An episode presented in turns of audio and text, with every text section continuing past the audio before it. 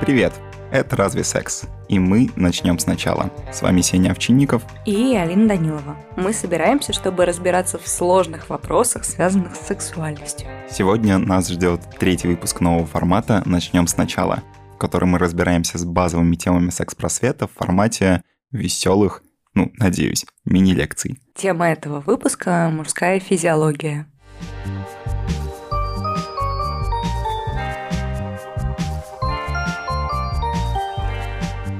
Знаешь, с чего я хочу начать? Вот каждый выпуск начинается с фразы «Мы собираемся, чтобы разбираться в сложных вопросах, связанных с сексуальностью», и сегодня она, ну, оправдана просто как никогда, потому что на моей памяти это реально была самая сложная подготовка к выпуску за последние, не знаю, 20 выпусков. Даже в те разы, когда я специально перед выпусками читала довольно большие книжки на темы, которые мы собирались обсуждать, это было более понятным, потому что оказалось, что с мужской физиологией столько всего, и так мало каких-то, типа, собранных воедино источников, которым можно доверять, которые ты просто можешь открыть и такой, а, да, все понятно. Ну, скорее, источников, которые не хочется сразу проверить. Не, ну мы же как бы как подходим к этому? Мы же ищем какие-то медицинские статьи, да. какие-то понятные исследования, верифицированные в каких-то, ну, приличных медицинских журналах. А тут прям очень сложно. Давай попробуем разобраться. Проблема просто в том, что с мужской физиологией субъективно, вот на первый взгляд, все кажется проще. Типа есть член. Есть члены мошонка, как бы вот они выполняют какую-то вполне себе определенную функцию, ты эти функции видишь, представляешь, и такой, ну, окей. Надо хорошо. засовывать в хорошие места, в плохие места, в смысле, там, я не знаю, арбузов засовывать не надо. Тут мы можем поговорить про то, что считать хорошим местом, а что не очень. Да, это тоже сложный вопрос. Видишь, так всегда. Ты только немножечко отходишь от члена, и сразу начинаются вопросы. Да, Алина, так у меня в жизни не происходит. Окей. Так, ну, начнем с того, откуда у нас вообще взялись мужчины. Из моего обожаемого выпуска с Николаем Кукушкиным мы узнали, что, собственно, главное отличие между мужчинами и женщинами состоит, э, собственно, в размере их половых клеток. И вот это отличие, оно прослеживается не только у людей или млекопитающих, а вообще много у кого. Но если мы говорим с точки зрения генетики, если мы говорим с точки зрения... Развития плода? Да, развития плода, то здесь... Все мы женщины. Все мы изначально, да, все мы женщины. Мне очень нравится. У людей как бы предустановленный пол — это, собственно, XX хромосомы. Вот, ну, у женщины XX, у мужчины XY. И вот история с тем, что сама Y-хромосома, она как бы изначально не очень активна, она становится активной в процессе того, как развивается зародыш. Ну, вот когда вот зиготы, и вот это вот все. И, в общем, в чем прикол? Мы сейчас, как человечество, знаем, что гены Y-хромосомы начинают влиять на развитие плода на втором месяце эмбрионального развития. Соответственно, изначально у мужчин есть куча вещей, которые есть у женщин, а многие вещи у них одинаковые. Собственно, да. А, получается, что природа такая, окей, значит, ты, значит, пока будешь женщиной, а там посмотрим. Если так, не знаю, сойдутся звезды, условия и, не знаю, великий рандом, то вот тогда мы тебе из клитора сделаем пенис, из э, половых губ мы тебе как-нибудь сварганим мошонку, вот. Ну, а соски у тебя просто пусть останутся. Звучит как такой, знаешь, древнегреческий миф о сотворении мужчины. Да, примерно так все и происходит, и поэтому, собственно, у мужчин, например, есть соски, и даже есть возможность, если у мужчины в организме довольно много будет эстрогена, по каким-либо причинам, что его грудь будет увеличиваться. То есть функции кормления от этого в ней не появится. В целом, да, но я тебе потом расскажу одну интересную штуку про кормление грудью. Расскажи мне ее сейчас. Сейчас? Я ничего не знаю про кормление грудью. Ну, смотри, по дефолту, даже вне зависимости от каких-то гормональных нарушений или еще чего-либо, мужской организм к лактации не способен. Да, это было бы странно. Но в целом наши организмы не настолько кардинально отличаются, и в начале 2017 года специалисты Нью-Йоркского центра трансгендерной медицины и хирургии опубликовали статью о первом известном кейсе кормление грудью трансгендерной женщины. Вау! Это стало возможно благодаря программе, в том числе медикаментозной, продолжительностью около трех с половиной месяцев, которая включала в себя, собственно, гормональную терапию, лекарства от тошноты, ну, потому что гормоны и разные техники стимуляции развития молочных желез. И, во-первых, это очень круто, потому что все вот эти вот... э, это как будто будущее уже наступило. Ну, well, yes. Все вот эти вот шутки про то, а вот там первому родившему мужчине биологическому заплатить миллион долларов, ну, ты такой как бы, ну, уже, возможно, скоро возможно, не миллион, а во-вторых, это очень классно, потому что подобная программа, она на самом деле не ограничена вот э, потребностями трансгендерных людей, а вполне себе очень даже применима для цисгендерных женщин, у которых есть какие-то проблемы с лактацией или кормлением грудью. А давай добьем просто, раз давай. мы начали говорить про лактацию, кормление грудью, может ли у мужчин быть материнский инстинкт? Вау! Э, Существует ну, слушай, ли материнский инстинкт? Да, вот это хороший вопрос. Существуют ли инстинкты вообще? Я помню, что Женя а, Тимонова Женя говорила, Тимонова, что нет. Да. Ну, ладно, смотри. В целом, да, как бы как инстинкт э, его, наверное, не существует, но есть такая штука, как мать его окситоцин. Да, мой а, любимый. Да, наш любимый, который у беременных женщин вместе с пролактином намного больше выделяется, чем у всех остальных людей. Угу. Вот, и он стимулирует поведение, которое привязывает человека к ребенку, ну, эмоционально привязывает. Угу.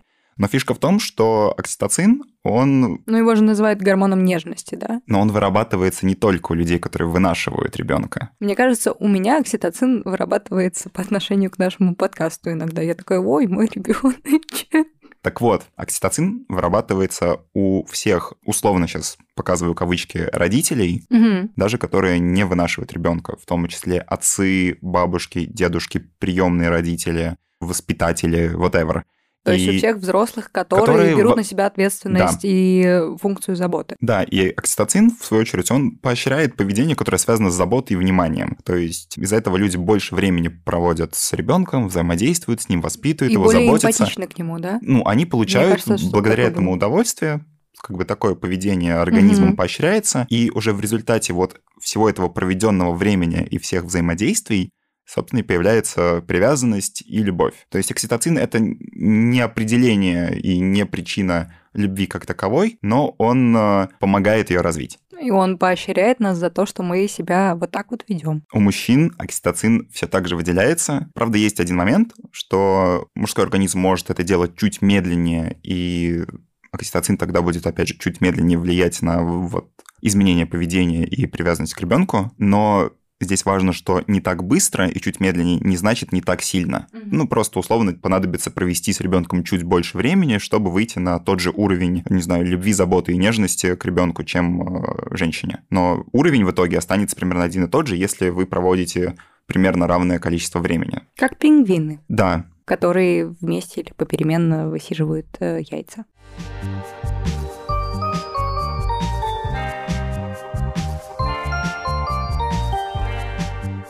Мы очень сильно запутались со всем, что касается мужского организма, поэтому мы решили сделать единственно возможное правильное действие и позвонили Дмитрию Лерману, урологу, чтобы он нам наконец-то рассказал, как все на самом деле происходит.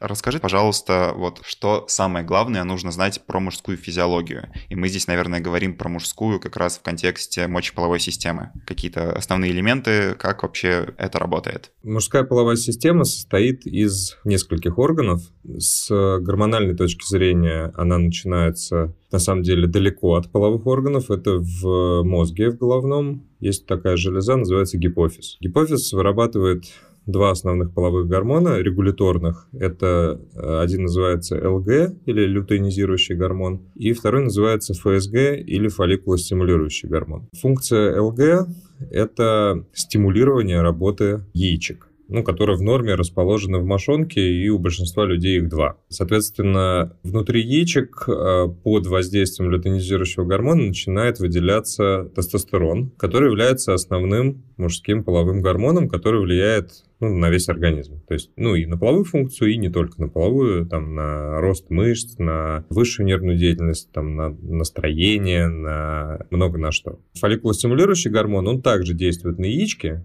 но он уже влияет не на выработку тестостерона, а на э, выработку сперматозоидов, половых клеток мужчины. Вот. Соответственно, Дальше половая функция гормональная регулируется за счет работы через кровь уже, то есть тестостерон попадает в, в общий кровоток и влияет на весь организм сразу. А сперматозоиды же попадают в семявыносящие протоки, которые располагаются в паховых областях, там они попадают в полость малого таза и в предстательную железу. Предстательная железа – это, собственно, тоже один из основных половых органов, который обеспечивает непосредственно процесс образования спермы, семенной жидкости, путем смешения как раз сперматозоидов, которые попадают из яичек, и сока простаты – это жидкость, которую сама предстательная железа вырабатывает. Это, ну, грубо говоря, растворитель, в котором вот эти сперматозоиды плавают. Соответственно, сперма в период, когда мужчина не занимается сексом, она скапливается еще в одном органе, в двух, вернее, правом и левом, которые называются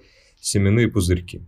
Ну, как бы цистерны, в которых, собственно, сперма хранится там несколько дней между половыми актами. Ну, там у кого сколько, ну, соответственно, какое-то время. А сама простата является органом железисто-мышечным, то есть вот железа как раз вырабатывает этот сок простаты, или секрет простаты, это синонимы. А мышечным он выполняет с точки зрения половой системы функцию, ну, как раз выброса спермы. Ну, собственно, все мужчины, которые хотя бы один раз там занимались, либо был половой акт, либо мастурбация, либо там любая экуляция, обычно как раз вот эти ощущения сжатия в промежности, это как раз и есть сокращение предстательной железы. Ну и простата есть еще вторая функция, которая с половой жизнью напрямую не связана, а связана с мочевыделительной функцией, потому что простата как раз то место, где половая система начинает пересекаться с мочевыделительной системой. Это функция удержания мочи. То есть одна из частей предстательной железы, она отвечает за перекрывание мочеспускательного канала, чтобы моча из мочевого пузыря наружу не текла ну, постоянно.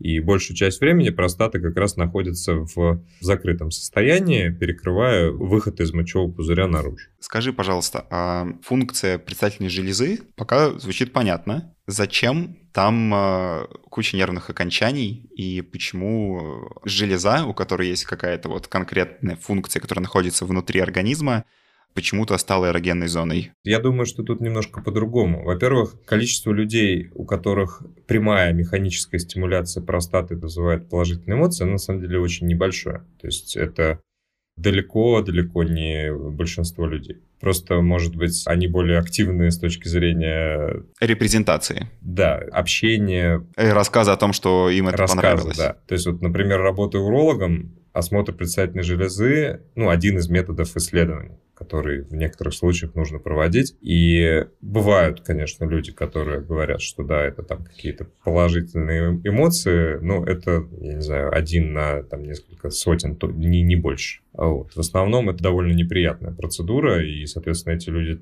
скорее всего, не будут заниматься никаким анальным сексом и тому подобное. Но в предстательной железе действительно много нервных окончаний, и большинство из них возбуждаются при обычном половом акте. То есть э, даже во время такого условно классического пенетративного секса предстательная железа возбуждается, на это в том числе влияет какая-то условно стимуляция окружающих ее, не знаю, органов, мышц и всего остального. Давай я расскажу лучше вообще. Возбуждается не предстательная железа, возбуждается головной мозг. И все рецепторы, то есть э, в простате, на коже, на мошонке, там, не знаю, ухо там, и тому подобное, то есть это, по сути, просто датчики, которые подают сигналы в мозг. И приведет это к возбуждению или нет, зависит от того, как мозг отреагирует. То есть если тебе, э, там, я не знаю, по яйцам мячом ударили в футболе там или где-нибудь, то это сто процентов, хотя эти же нервные окончания, там, если до них будет твоя любимая девушка дотрагиваться, да, ну, реакция совершенно разная. То есть это особенность работы мозга.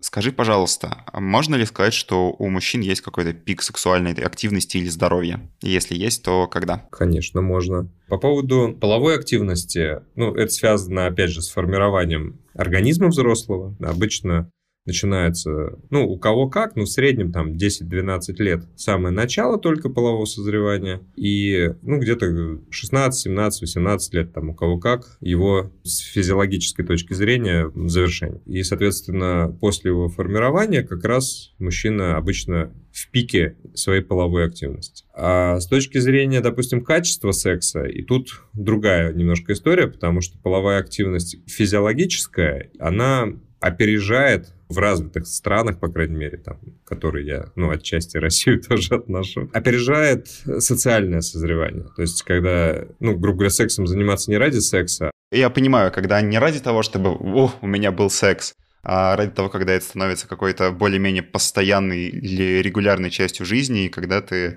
в это такую настоящую рекреационную функцию вкладываешь. Ну да, наверное, как бы правильно сформулировать.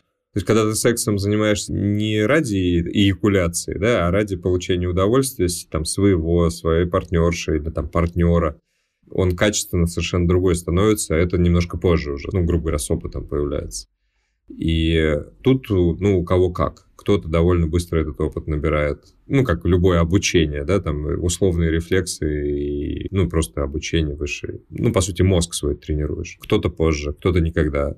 ну, то есть тут сложно сказать. Ну, обычно это, опять же, у большинства здоровых людей это где-то в возрасте там от 18 до, ну, там, 30 лет пик, потом немножечко это все меньше и меньше. Вот, но на самом деле мужчины, в отличие от женщин, как раз немножко менее лимитированы именно биологически по продолжительности своей половой активности. То есть у меня есть пациенты, которые в 90 лет приходят с, с тем, что у них какие-то только-только начинаются проблемы, а есть и 18-летние парни, которые там ничего у них не получается. Скажи, пожалуйста, есть ли у мужчин какие-то биологические или гормональные циклы, как у женщин? Ну нет, таких циклов в мужском организме нет. Вот, но биоритмы есть, конечно. То есть, вот, например, есть цикл тестостерона, например. Он меняется в течение времени. Вот, но там цикл не месячный, там цикл суточный. То есть э, каждый день где-то с 6 утра до 10 утра пик выработки тестостерона и пик его концентрации в крови с 10 утра и где-то до там, 10-11 вечера постепенно его уровень снижается, и где-то с 11-12 вечера и до 6 утра минимум тестостерона э, в принципе. И с 6 опять начинает не расти, с 6 уже пик. То есть где-то с второй половины ночи он опять начинает подниматься. А что для организма означает высокая и низкая концентрация тестостерона в крови? Ну, как она влияет на поведение, самочувствие, работоспособность, whatever? Ну, чем выше, тем обычно сильнее э, влечение. А если это не про влечение? Такой жизненный тонус, вот так скажем. То есть чем выше, тем он у тебя выше. Чем ниже тестостерон, тем ниже. Не только тестостерон, но он в значительной степени. Ну, то есть желание жить, желание работать, желание, ну, в прямом смысле.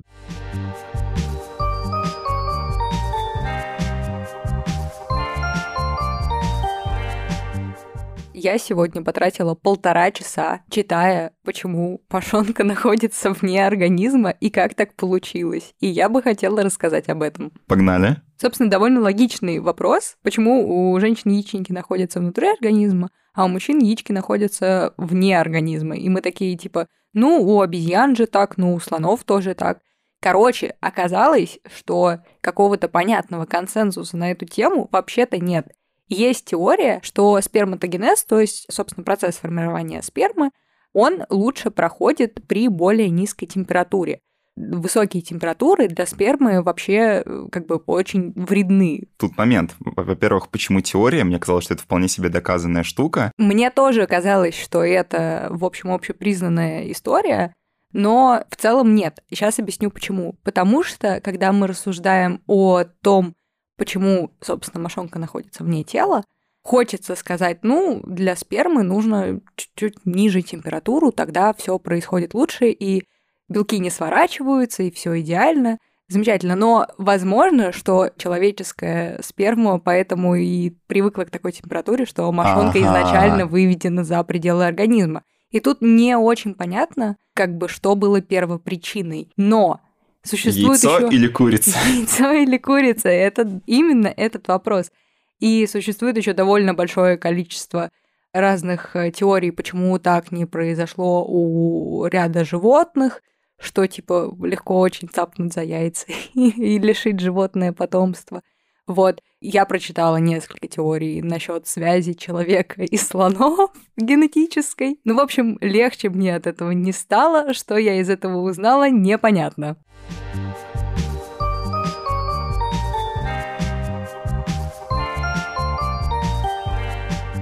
Несколько исследований о том, насколько различны эрогенные зоны у женщин и у мужчин. Почему? Потому что у нас есть некий культурный стереотип, что женщина, она такая, в общем, восприимчивая, ее так легко завести, ее можно, не знаю, там, поцеловать в шею, она будет вся трепетать, а мужчина, он такой суровый, не стонет, не дрожит, не трепещет, в том числе и как будто бы потому, что у мужчин эрогенных зон меньше, и они менее чувствительные. В общем, что я узнала из исследований, ссылочку на которые мы оставим обязательно в описании. Эрогенных зон у мужчин примерно столько же, сколько и у женщины. И более того, находятся они примерно там же.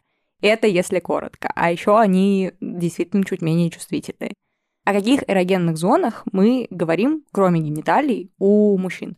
В основном это губы, это мочка уха, это шея, соски, которые все еще у нас остались, ладони, ягодицы, внутренняя часть бедра и ступни. Вот.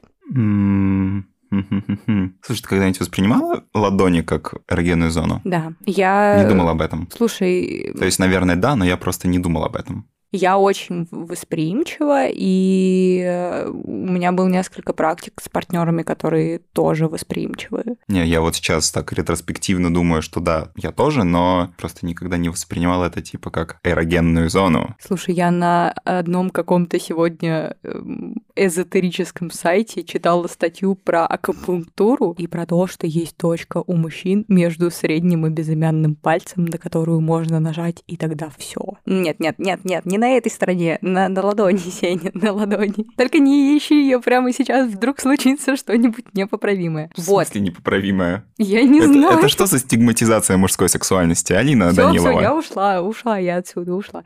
В общем, еще кажется, что у мужчин, например, во время мастурбации больше внимания, ну, у женщин тоже обычно внимание очень сильно сосредоточено на гениталиях. Но как будто бы мужчины вообще реже мастурбируя затрагивают какие-то другие свои части тела и их стимулируют. Вот, и поэтому чувствительность не развивается. То есть я читала также несколько статей, которые советовали мужчинам также уделять, типа, много времени на мастурбацию, и, например, попытаться поиграть там, не знаю, с мочкой уха, с, с бедрами, с ягодицами, вот, не знаю, постимулировать простату, попытаться что-нибудь сделать с сосками. В общем, прям отнесись к этому процессу вдумчиво, потратить на него время и, возможно, развить у себя большую чувствительность каких-то эрогенных зон. Список этих эрогенных зон, он, ну, я его начинала с головы, с, собственно, с губ, с шеи и с ушей.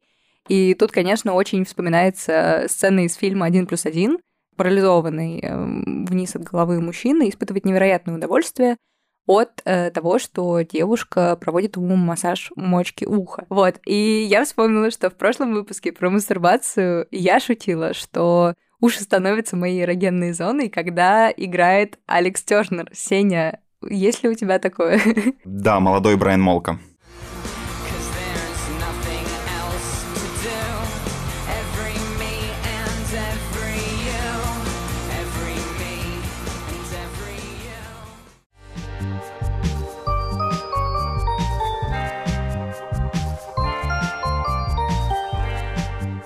Подведем итоги? Что мы узнали сегодня? Все мужчины сначала женщины. Вот, поэтому... Да, поэтому, ребята, если вдруг э, вы когда-нибудь думали о том, чтобы найти свою внутреннюю женщину, что ее искать-то, она всегда с вами. Я сегодня узнала, что сперматогенез нуждается в низких температурах, и, возможно, это причина того, почему мошонка и, соответственно, яички вынесены из мужского организма наружу. А еще мы выяснили, что количество эрогенных зон у мужчин и у женщин примерно одинаковое. А вот чувствительность немножко разная, но непонятно, то ли это биологически обусловлено, то ли это потому, что мы ее не развиваем. И закрываем топ-5 наших выводов тем, что надо ходить на профосмотры у урологов, андрологов и других хороших специалистов, чтобы у вас, ребята, все было чудесно и здорово, и здорово.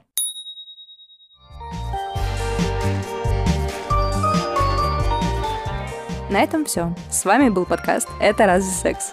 Ставьте нам оценки и пишите комментарии. Это помогает другим людям узнать о нас. Свои предложения и вопросы пишите нам на почту или в Telegram-бот. Все контакты можно найти в описании подкаста на той платформе, где вы его слушаете. Надеюсь, вы оценили, как много мы сегодня пытались понять и узнать, чтобы рассказать вам. Поэтому, если вам понравилось, пожалуйста, заходите на наш Patreon. Вы можете там нас поддержать подпиской, получить ранний доступ к выпускам и кое-что еще, например, те самые плейлисты или лоты, которые туда добавил Сетни, которые я еще не успела посмотреть. Красиво, красиво, красиво. Не бойтесь своих желаний, не забывайте о контрацепции и ходите на профосмотры.